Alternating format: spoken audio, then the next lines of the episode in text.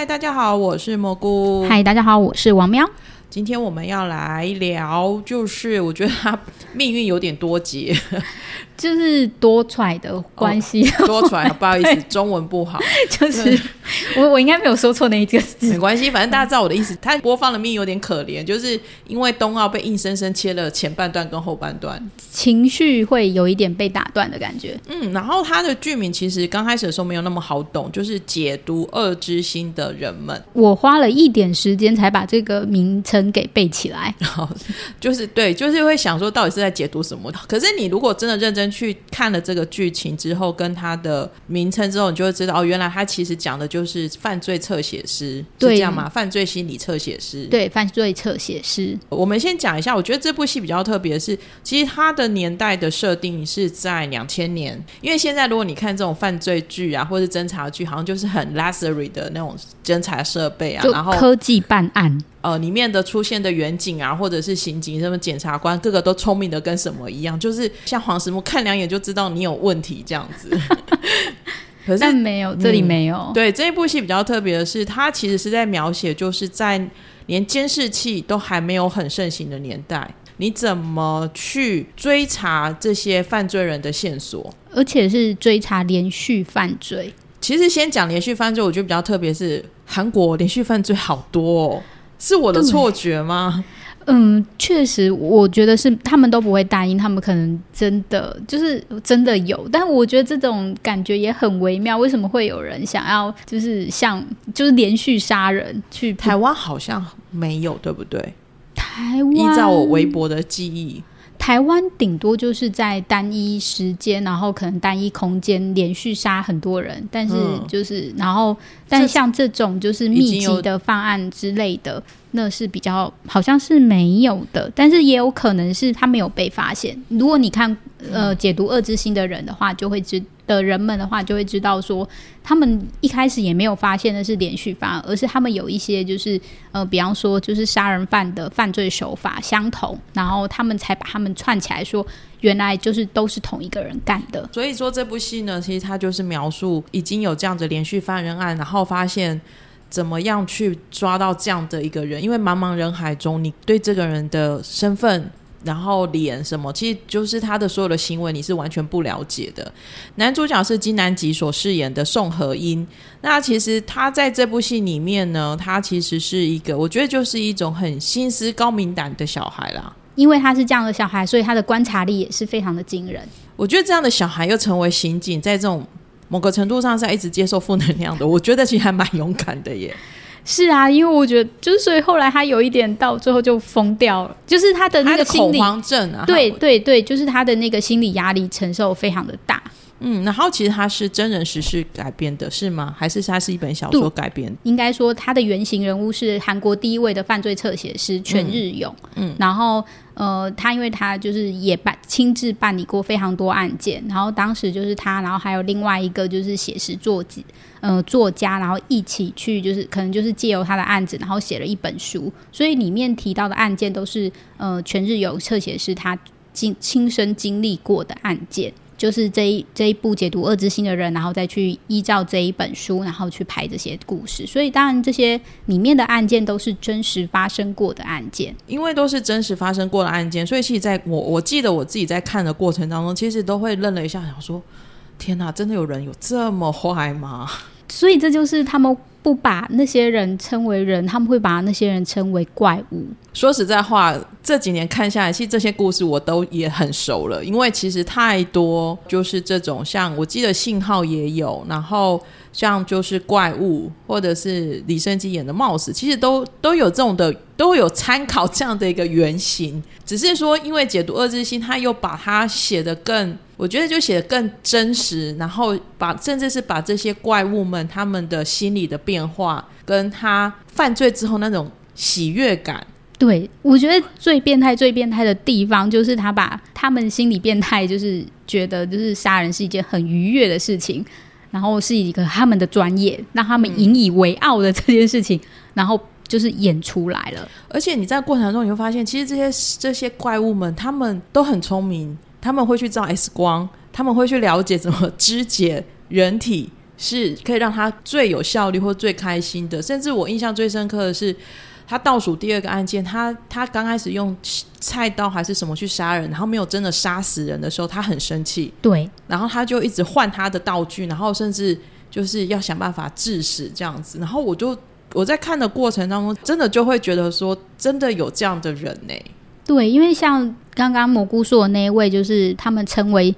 就是韩国史上最快乐的杀人犯最，快乐。对郑南奎。然后他为了要杀人，首先是从那个刀子开始嘛，他们就从就是小小刀，然后到就是真的锤子或什么，他就自己做了一个就是他特别道具，能够确定他可以把这个人杀死。然后他还会健身啊，嗯，就是他会就是跑步或什么，因为他要有好的体力，因为。第一个，你就是把人杀了之后，你要赶快逃跑或什么之类，就是他要有两个都是啊，就是都对会吃身体健康的食物。对，然后就是像郑南奎，后来因为那个时候后来那个就是全日有侧写师那时候已经出名了，所以全、他也真的就去收集他的资料，就是知道说别人可能会怎么分析他要他要怎么犯案或什么之类，就是他他们就是把杀人当做一个专业吧，就是他们真的很精进在此这样。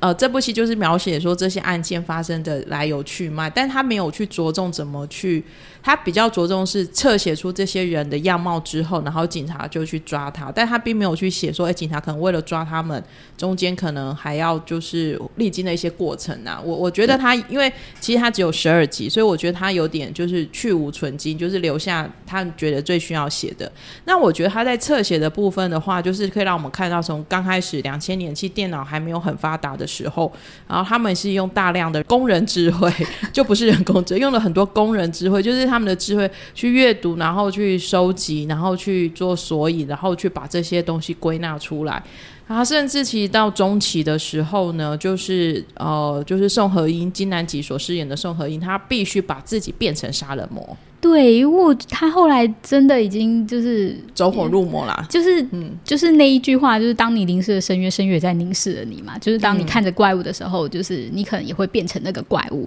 然后那条线是很模糊的，所以你一开，你一不小心，你可能就会走偏了。我觉得这有点像是我们之前在讨论沉浸式演技，啊，对，就是你必须把自己变成那个人，你所有的行为思考模式才会、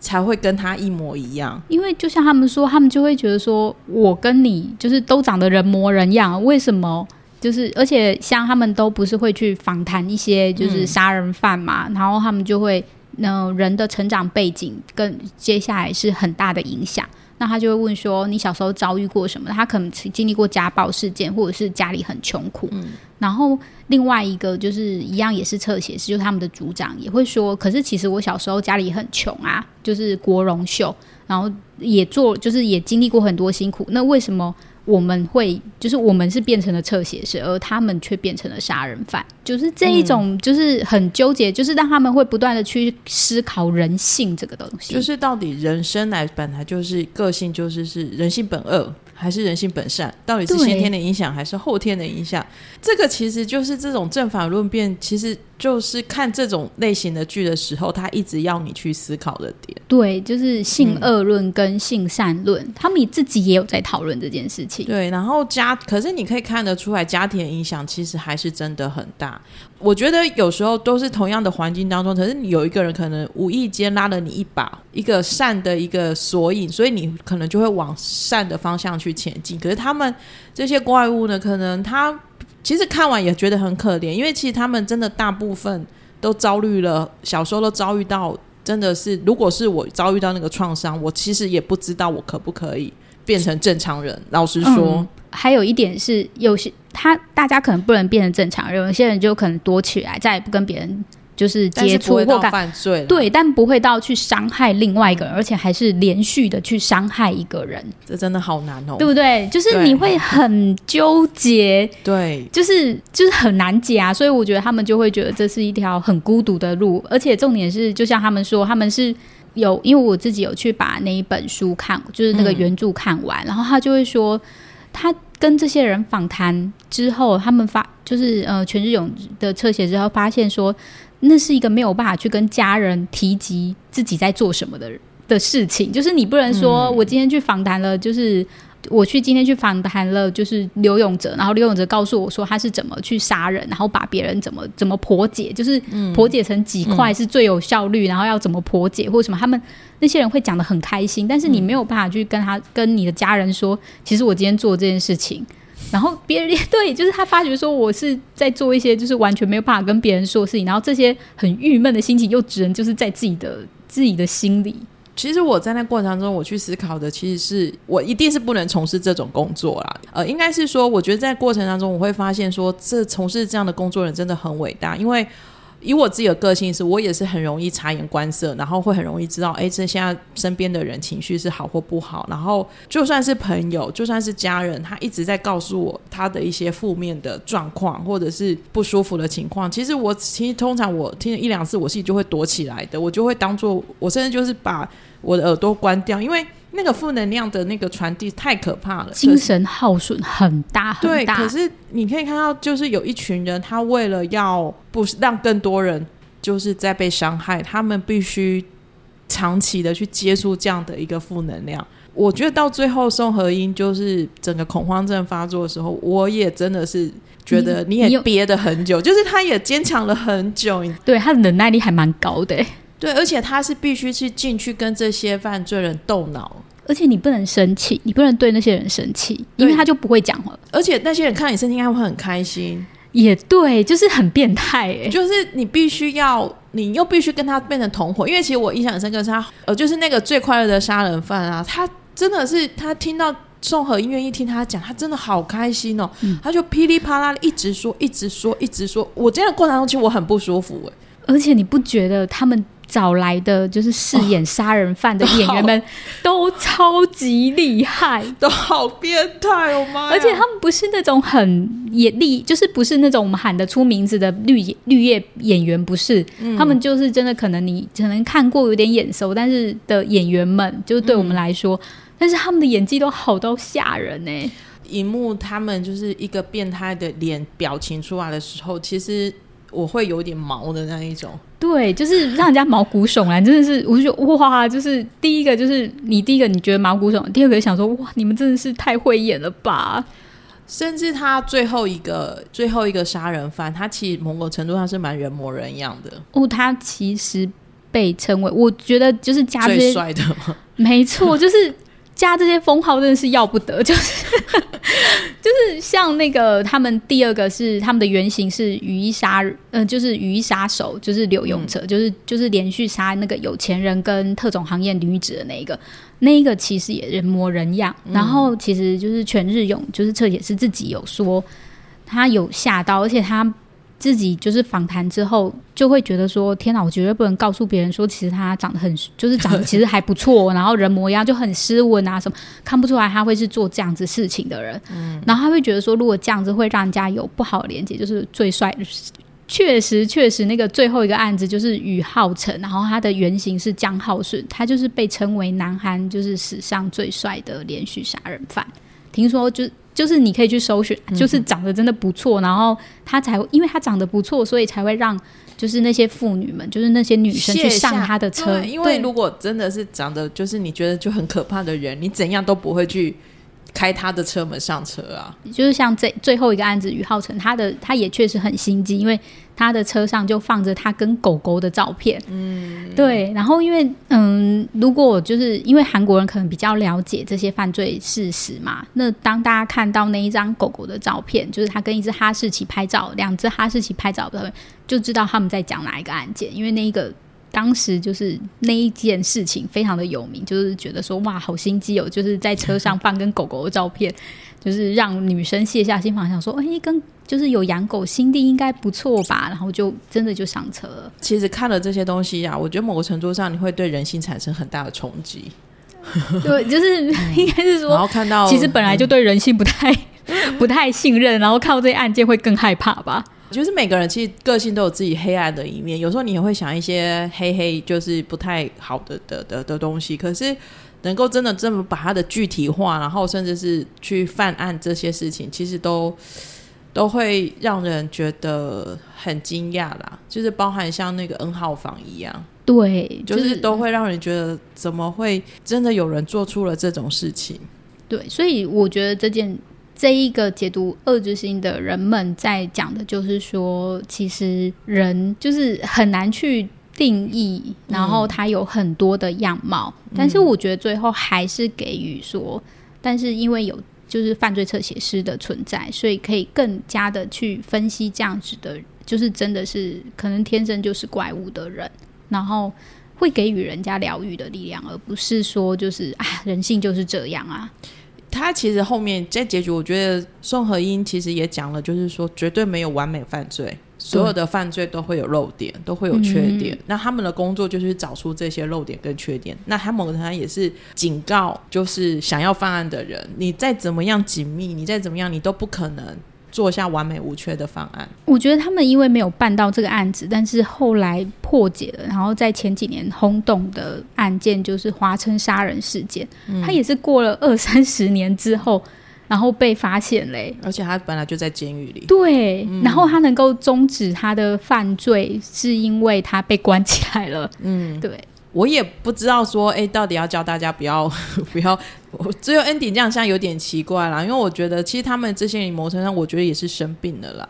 嗯，那只是希望说整个社会的安全防护网吗？嗯，首先是就是像他们说的，就是其实现在不用那么的担心像这种连续杀人的情况发生。现在监视器到处对，因为监视器到处都是，所以这些 人真的要犯罪，其实是更危险、更难的。嗯，然后。所以这样子的情况，这样子的犯罪类型当然会变得更少见，它可能就会变成 always 出现在连续剧里面了。嗯，但是呢，现在比较容易被发现的，可能就是 N 号 N 号房事件，就是利用网络来做一些犯罪。现在利用网络或者用科技来犯罪，会比这种就是直接拿刀去杀人的更可怕啦。对，因为它会造成不一样的伤害。那我觉得看这个就是让你就是更加提醒自己吧。嗯，对，就是不要变成这样子的人。嗯，我还蛮喜欢的，就是说他从刚开始大家对于犯罪分动、犯罪行动分析组的不谅解，跟觉得他们是来抢责任的，把就是抢功德的，对，到最后其实大家可以坐下来一起喝酒，甚至连跟记者都可以喝得很开心，这样就是还。因为还是有点励志啊，我觉得在这个部分，因为他们还有演出一点是第一个，就是一开始早期大家对于犯罪侧写这个东西到底是什么，大家都不知道，以为你是出嘴巴的而已。对，就是你们怎么可以分析的出来？然后为什么他们可以分析的出来这些东西？借由那些很小的点，可以知道说这个人的，就是等于说他背后的那些经历，大家都知道嘛。而且大家你知道，大家都是很迷信的。嗯。然后像那个，就是比方说，他们都会觉得说，杀人在犯在玩一些联姻游戏，就说哦，那下一个地点一定是哪里？因为就是这是联姻的，或什么就是短。然后我就想，呃，对，就是你知道，就是其实半安半久都会有一点迷信，但其实他们不是，他们是在强调他们的科学。嗯，对。那我相信，其实学着科技的发达，什么现在 AI 的盛行啊，大数据这些办案呢，就会慢慢的更科技化、更有效率了。那还是，但是最后还是希望不要有那么多的犯罪出来。就是这是一个很难避免的事情。嗯，就是但可以，大家可以多去，我觉得还是觉得大家可以多去了解。然后我觉得像这一部，我觉得拍的很好。嗯，所以大家可以去看看。而且一口气看完会更有感觉。对，就是就是关于人性的一些体悟，我我相信更有更有感触的。然后这部戏的一个导演呢，她其实是女生吧？嗯，对，我觉得也蛮厉害的，可以拍到这么硬的 的题材。编剧也是一个女生，跟怪物一样。我看韩国好像现在犯罪侧写师的人还蛮高比例也是女生的，因为比较心细嘛，就很。就还蛮特别的啦，然后我觉得，而且我觉得韩国在这种犯罪题材上面的曝光的程度也到了比较有趣的是，它不只是电视剧，它连综艺也都，比如说像东野有用的犯罪呃犯罪神秘之点嘛，然后甚至还有那种犯罪现场，我记得好像有那种类似也是在讨论犯罪的类似 talk show 的节目，对，而且他们的那个节目还蛮长期的，就是很长存这样，然后大家都不会去，就是大家会。就是呃，一直的探讨这些犯罪的行为，因为我觉得这还不错，因为我觉得他就是把现在社会上发现的这些不公不义的事情做一个长期的追踪跟报道。我觉得其实这是我觉得韩国在某个程度上，我觉得做的还不错的地方。可以让大家去发现一些事情。嗯，这部戏的演员们其实是当然就是大家现在很熟悉的就是金南吉嘛。我记得那时候看报道的时候，我觉得他也很好笑。他就说：“我原本以为只有两集，所以我很 OK 很快乐出演，怎么演着演着变十二集，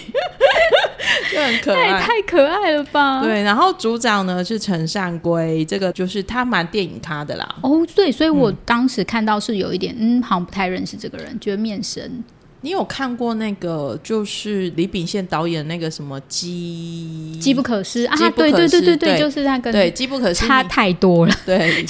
哇，形象差好多。可是他在里面有有唯一有把到女主角就是他 女生，我觉得很不熟。她名字其实还蛮男性的，就是我说她在剧里面名字叫尹太久，那她自己本人本人是叫金树成。嗯，这个名字我也非常的。他好像也是电影咖或是舞台剧出身的。对，就是除了金南基以外，其实很多人其实就当然还有一些绿叶绿叶陪演员，我们我们认识，但是都会有不太熟悉的演员们。然后金南吉，其实我觉得他这部也演的很好。就是对啊，就是拿捏的也很好，该帅的时候也是有帅，然后该那个阴沉的时候，或者是就是觉得很可怜的时候，我觉得他都演的很好。然后他跟妈妈的互动也很可爱。我觉得这一部又让人家觉得，哦，原来你也可以演这样子的角色，因为他之前都演一些比较哦，就是夸张的那个演技这样。嗯嗯，其实我觉得金南吉真的是有机会可以再来聊聊他啦。我觉得他这几次的作品真的表现都非常的好，然后。我觉得也有走出他自己独有的的位置了。好啊，那我们解读二之心的人们呢？我们今天就先聊到这里了。然后真的非常推荐大家可以去看一下。然后目前这部是在爱奇艺有独播，所以大家也可以就是，如果你没有爱奇艺，你可以买一个月进去进去把它标完。对，因为十二集而已啊，其实真的还蛮容易就把它看完的。好哦，那以上就是我们今天的内容。那解读恶之心的人们，对，如果你喜欢这部戏的话，也欢迎可以到 IG 上面留言告诉我们哦。那我们今天就先聊到这里喽，谢谢大家，大家拜拜。